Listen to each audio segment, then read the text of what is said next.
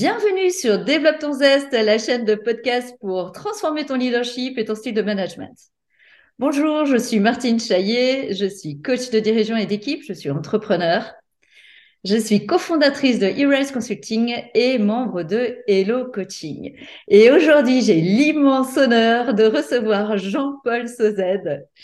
Jean-Paul, Bonjour. Bonjour. à toi. Euh, Jean-Paul, tu es théologien de formation, hein, tu es ancien pasteur, tu es coach et superviseur de coach, euh, tu es gestalt thérapeute, euh, tu es auteur de plusieurs euh, livres et j'ai eu euh, l'immense honneur et donc énorme gratitude de t'avoir pour superviseur pendant une dizaine d'années.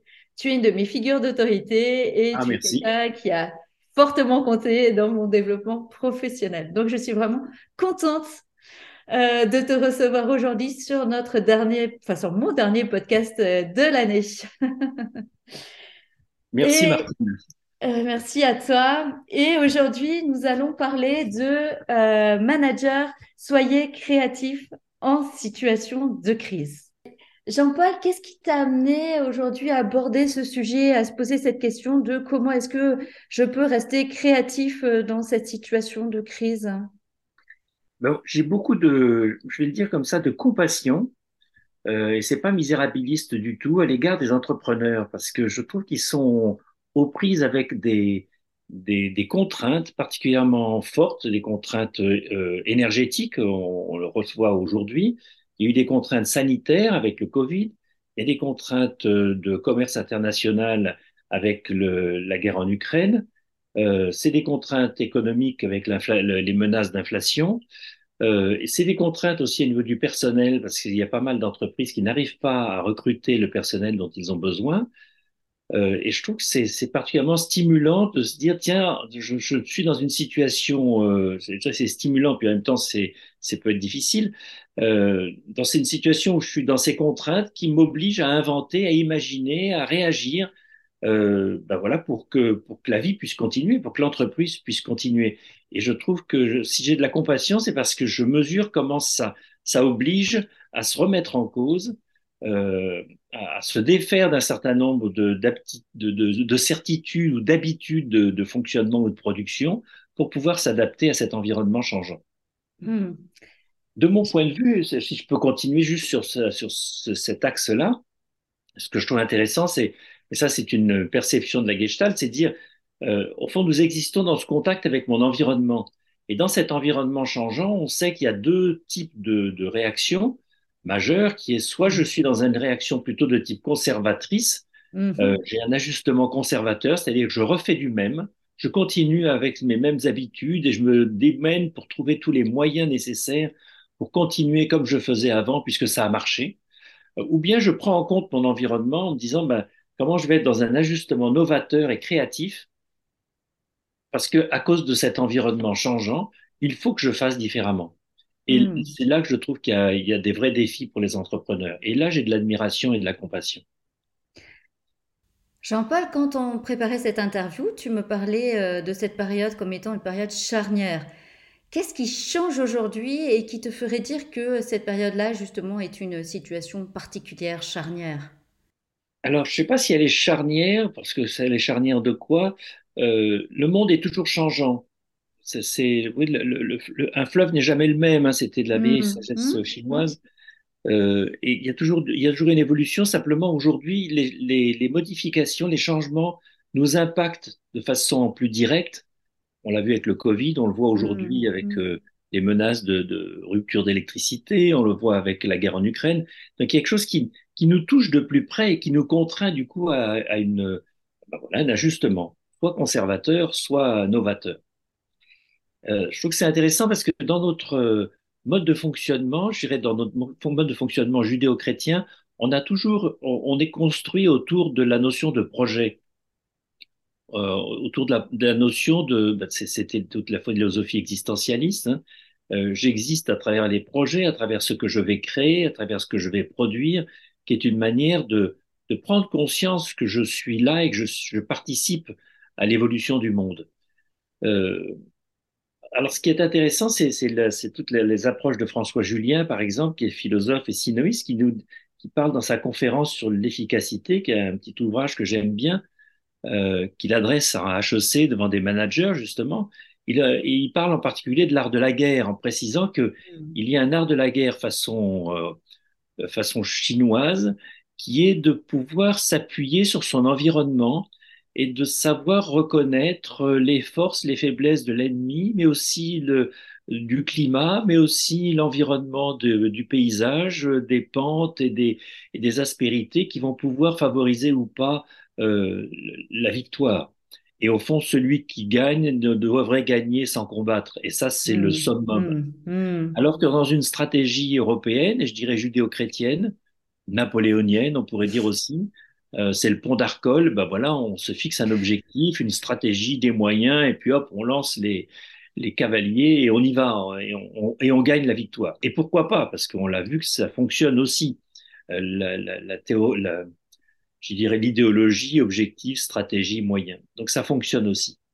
Mais peut-être qu'aujourd'hui, dans cet environnement changeant, on gagnerait, et contraignant, on gagnerait à être un peu plus euh, oriental et à regarder comment je peux m'appuyer sur mon environnement, sur ces situations de crise, sanitaire, économique, écologique, euh, pour essayer de faire différemment et arrêter mm. de vouloir continuer à produire plus, euh, mais peut-être produire mieux, ou en tous les cas privilégier aussi la, la, qualité et la manière dont nous allons produire. Voilà, je crois qu'il y a plus aujourd'hui à, à, à, chercher, de mon point de vue, en tous les cas, à créer de la qualité de vie, de la qualité de produit, de la qualité d'être, de la qualité relationnelle, de la qualité écologique, plutôt que de continuer à faire une quantité, à, faire, à, créer et à générer de la quantité et de la production. Et c'est là hmm. où je trouve qu'il y, y, a des défis pour les entreprises de dire tiens comment je vais faire mieux, différemment et pas nécessairement plus. Euh, ce qu'on a l'impression, dont on a l'impression, c'est que euh, effectivement il y a du, de la reconduction comme si d'ailleurs on était toujours dans le même euh, environnement, d'accord? Et puis il y a aussi cette, euh, euh, on en parlait hein, dans, dans, quand on a préparé cette interview, euh, l'impression aussi de subir les choses en fait hein, et de ne faire que répondre au final à l'environnement comme on répondait avant. Ce qui fait qu'en fait quelque part, euh, enfin moi quand je, je vois les euh, les managers, en fait, hein, ils ont l'impression de euh, bah, de plus être euh, dans la création, mais vraiment dans la réaction. Et du coup, ça, c'est très anxiogène. Donc, c'est aussi comment retrouver le, le, pouvoir, en fait, hein, le pouvoir de créer, de faire des choses, de décider, en fait. Hein, de... Tout à fait, sans se mettre dans une perspective de dire, de toute façon, je ne peux que subir, c'est la faute à l'autre. Oui. Alors c'est la faute à l'entreprise, c'est la faute aux internationaux, c'est la faute à l'État, c'est la faute à la Russie, c'est la faute à, une écologie dispendieuse et non, non respectueuse. Euh, et ça, ça ne nous aide pas. En tout cas, ça ne fait pas avancer le monde. Mm. Donc c'est effectivement comment je vais me saisir de la place où je suis, de ma responsabilité et oser faire différemment, au risque peut-être euh, bah, de perdre des clients, au risque peut-être de, de ne pas être bien perçu, au risque peut-être de bousculer les habitudes de mon, de, de, des agents que j'ai que j'ai embauchés. Mais il y a ce, ce risque, il y a ce, ce, oui, ce risque, ce, ce, basculement qui est à opérer aujourd'hui. Mm. C'est Barbara Stigler, j'invite les auditeurs vraiment à, à aller l'écouter, elle est très pertinente, elle vient de sortir un livre, c'est une philosophe mm. qui travaille en particulier aussi sur les questions politiques et économiques. Et elle vient de sortir un livre qui s'intitule il faut s'adapter. Et son, son, idée, c'est de dire, ben, nous sommes, nous sommes euh, dans, dans une sorte d'alternative où d'un côté, il faudrait s'adapter euh, dans un monde extrêmement complexe et, faire confiance à des scientifiques pour le Covid, à des scientifiques pour l'écologie ou pour d'autres domaines comme l'économie, qui vont nous dire ce qu'il faut faire. Mm. Euh, et du coup, euh, notre adaptation, ça va être de courir après tous ces changements, euh, de, de, nous ajuster au maximum dans une sorte d'obéissance à des consignes de, gouvernementales et scientifiques qui nous permettront de pouvoir continuer le monde tel qu'il existe. Et puis d'un autre côté, elle dit, ben, s'adapter, ça va être peut-être comme le font les espèces dans le monde vivant, c'est d'accepter qu'il y a des micro-organismes qui vont gérer à leur façon, de façon parfois un peu désordonnée ou un peu chaotique, une adaptation, mais qui va être créative, qui va permettre justement à l'espèce de s'adapter à cet Mm. environnement changé. Mm. Aujourd'hui, on est plutôt dans un modèle économique dans lequel euh, quelques scientifiques bien pensants et certes intelligents nous disent ce qu'il faut faire. Et du coup, ça va nous amener à courir après ces consignes, de, ces consignes souvent gouvernementales, euh, on l'a vu en tout cas sur le, la question du Covid, euh, qui vont nous obliger à nous adapter et à perdre une part de notre pouvoir, de notre Mm. liberté, de notre Mm. créativité. Et je trouve intéressant que les entreprises puissent tenter une autre option qui est de dire, bah, tiens, comment localement, comment dans ma boîte, tout en restant en relation avec le monde, je vais pouvoir inventer une autre manière de faire, redonner du sens à ce que nous fabriquons ou à ce que nous produisons comme service euh, ou comme outil. Euh, comment je vais pouvoir remettre de la qualité de vie au travail sans se mettre absolument dans une sorte de, de, de course forcenée Mm. à, à, pouvoir répondre aux exigences de notre environnement ou de la, de la demande commerciale, ou en tout cas de la demande de, de, de performance et de résultats. Et là, il y a une alternative que je trouve intéressante. Je, je, je trouve vraiment intéressant d'aller d'aller regarder Barbara Stiegler qui, qui s'appuie sur deux modèles économiques euh, de, de, deux économistes américains. Bon, enfin voilà, je vous donne pas le détail. Je trouve que c'est plus intéressant d'aller l'écouter sur YouTube ou de, de relire ses ouvrages. Tant qu'on, si je peux, j'ai, j'ai un peu, j'ai, je voudrais pas être trop bavard. Mais non, euh, vas-y. moi, j'aime bien aussi revenir sur ce que disait Alain Ehrenberg, qui est un, un psychanalyste et qui écrivait un bouquin qui s'appelle La fatigue d'être soi. C'est un livre qui date déjà d'une, il y a bien une quinzaine d'années, euh, mais que je trouve toujours d'une vraie actualité. Euh, ce, que, ce que développe euh, Ehrenberg, c'est dire, au fond, dans notre vie, et dans la vie professionnelle en particulier, euh, on s'est mis dans des contraintes où, pour exister, c'est en particulier à travers le travail, il faut s'épuiser, se fatiguer. Pour, pour, être soi, on se fatigue à être soi parce que il faut tellement produire, il faut tellement répondre à des normes, il faut tellement répondre à des contraintes de productivité et que, c'est dans le travail essentiellement que nous allons pouvoir exister euh, comme une sorte de d'entonnoir dans lequel le, sens de notre vie se rétrécit dans la réalisation de soi à travers euh, ce que nous produisons, euh, le travail que nous réalisons. Et, du coup, pour exister, ben, il faut en faire et en faire encore plus. Euh, et du coup, il n'y a pas d'espace de liberté, il n'y a pas d'espace de respiration. C'est comme une sorte d'essoufflement auquel le, le, le, travail nous contraindrait.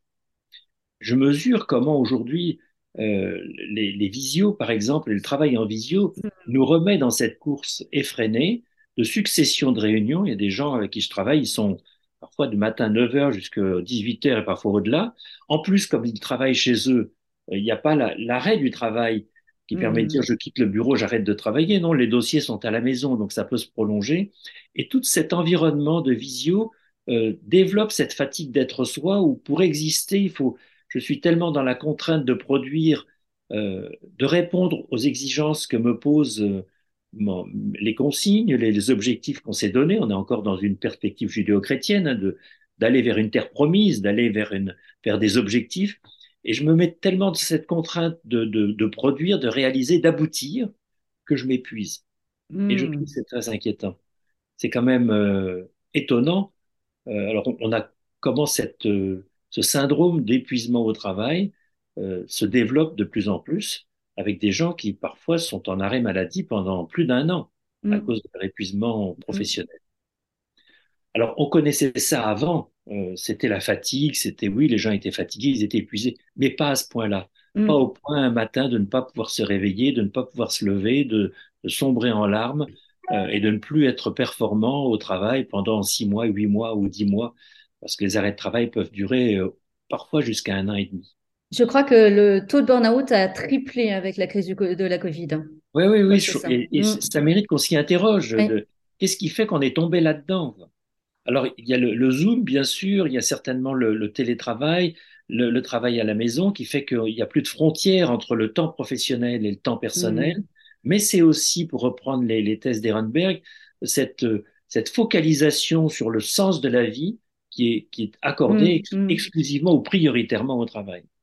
Mmh. Et je trouve que dans les entreprises, il y a besoin de retrouver une qualité de vie, certes, une qualité relationnelle euh, et puis une, une, qualité de sens. Oui, j'allais dire, c'est ça. C'est enfin, pour moi, c'est vraiment les, les, les, trois choses qui sont euh, mises à mal en fait aujourd'hui. On a des gens qui sont euh, épuisés, on a des managers qui ont perdu le sens. Alors, c'est compliqué de le communiquer aux équipes euh, quand toi-même, tu n'as pas le sens. Hein. Et puis, on a des équipes. Euh, enfin, moi, je disais, euh, bah, mon travail, finalement, c'est aussi de remettre du lien, de, de, redonner aux équipes l'envie de travailler ensemble. Parce que il y a. Alors, est-ce que c'est dû à la crise ou pas? Est-ce que c'est plutôt, en fait, un espèce de courant de fond euh, qui s'est instauré, hein, il y a une difficulté maintenant à trouver du plaisir en fait euh, à travailler ensemble. Il y a cette, une espèce de dynamique euh, qui a été cassée en fait. Hein. Oui, tout à fait. Hein.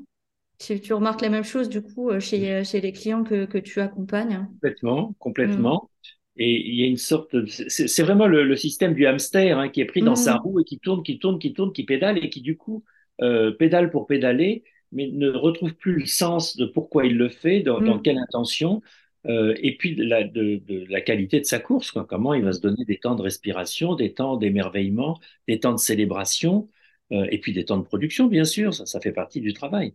Mais tout ça fait partie du travail.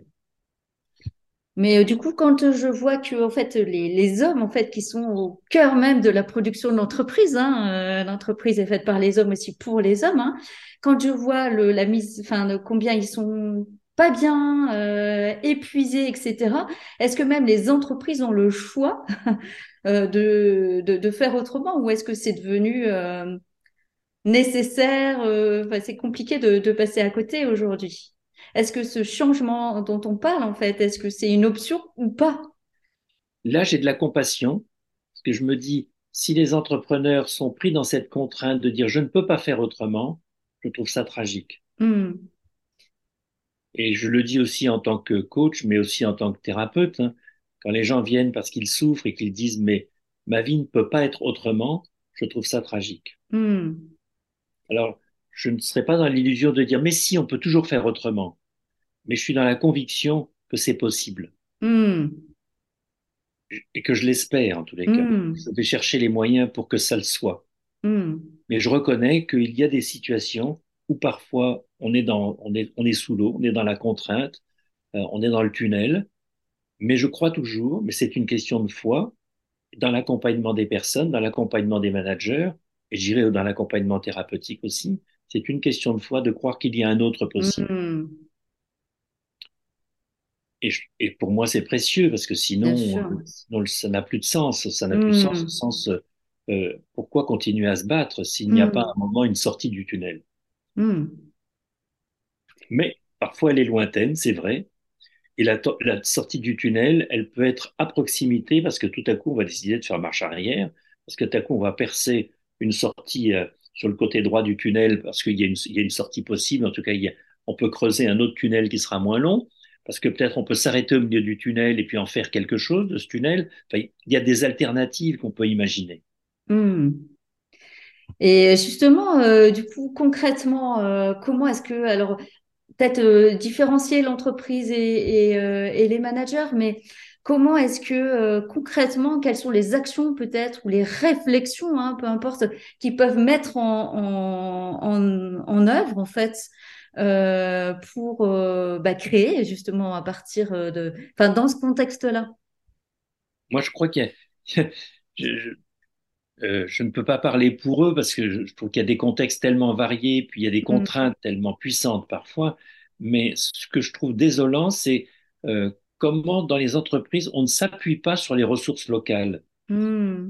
et je trouve que faire des cercles de parole, mm. prendre le temps de se parler, sur quelles innovations on pourrait installer, sur quelles euh, pistes de management, d'autres modes de fonctionnement ou de production on pourrait développer, euh, sur prendre des temps, sur euh, réflexion, donner des informations sur le, le mode de fonctionnement de l'entreprise, sur ses contraintes, de sorte que les gens ne soient pas là à subir, mais qu'ils puissent être co-responsables de ce qui se passe, co-acteurs de, de ce qui se vit.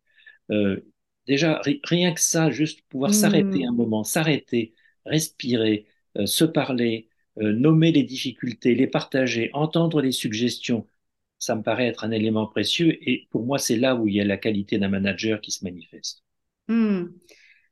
Et ne pas isolé dans son endroit à se dire je dois porter ça tout seul, parce que la charge est d'autant plus lourde, et ça c'est très paradoxal. Hein. Les managers le disent, c'est plus la charge est lourde, plus ils se sentent isolés. Et, et le, notre travail, en tous les cas en tant qu'accompagnant, c'est souvent de dire, bah non, plus la charge est lourde, hmm. contraignez-vous à la, à la, partager ou en tout cas à en faire part et à voir sur quoi vous pouvez vous appuyer et sur qui? Bah, il y a deux choses, je crois qu'il y a un, oser, deux, la permission. la permission, en fait, de, dans, dans, un contexte où on est très chargé, de perdre, entre guillemets, du temps, parce que c'est ce qu'ils nous disent hein, au départ, hein, de d'ouvrir la parole. Et euh, deuxièmement, c'est oser, hein, parce que quelquefois, c'est vraiment oser euh, ouvrir la parole et oser partager en fait justement ce, bah, euh, ces responsabilités, cette réflexion. Euh... Complètement. C'est oser, c'est oser aller, c'est aussi parfois oser aller à contre-courant. Oui. C'est ne pas se faire prendre par la peur, mais ça c'est difficile, hein, ne pas avoir peur parce que la peur, elle est, c'est une, une émotion qui nous déborde. Mais comment je vais oser aller à contre-courant? Comment je vais me permettre de rêver? Rêver un monde autre, non pas nécessairement un monde meilleur, mais un monde autre, une autre manière de faire, de produire, de, de servir, de d'être là en tant qu'entrepreneur, de sorte que je, je sois, ne sois pas euh, comme dire captif des contraintes économiques, politiques, écologiques qui, qui viennent, mais que je puisse euh, les prendre en compte et, et, et, en devenir coacteur, me remettre dans mm. un mouvement dynamique. Mm. Je crois que c'est vraiment un mouvement, une, euh, une, une un état d'âme, un état d'être, euh, un positionnement euh, qui nous oblige à, à, pouvoir s'ouvrir à de l'espérance, à de, de, la nouveauté, à de la créativité, à de la confiance en soi, et pas seulement dans la peur de ce qui survient et qui m'empêche d'exister comme j'ai toujours existé mmh. justement. Oui, quelque part, c'est oser faire un pas de côté et sortir de cette de ce tourbillon, en tout cas, bah qui, qui, nous qui, qui, nous entraîne. Hein. Bah oui. Au risque de perdre, on risque peut-être de moins gagner, on risque peut-être de moins produire, on risque, mais c'est sans doute avec la chance et la possibilité de pouvoir euh, euh, répondre de façon créative, innovante et adaptée à cet environnement changeant. Donc, puis te remercier, Martine. Merci beaucoup, euh, Jean-Paul, de, ce, de ce bel échange. J'espère qu'il va nourrir les gens qui vont nous, nous entendre. En tout cas, euh, on, on, écoutera et on répondra avec plaisir euh, aux commentaires des uns ou des, et des autres, en tout cas. N'hésitez pas à vous abonner à notre chaîne de podcast Développe ton zeste. C'est tous les lundis à 18h15. Évidemment, vous pouvez les écouter en replay. N'hésitez pas à vous abonner à ma page LinkedIn, Martine Chaillet, C-H-A-I 2 L -E -T. À très bientôt. Merci beaucoup. Merci Jean-Paul. Merci Martine. Merci à vous. Au revoir. Au revoir.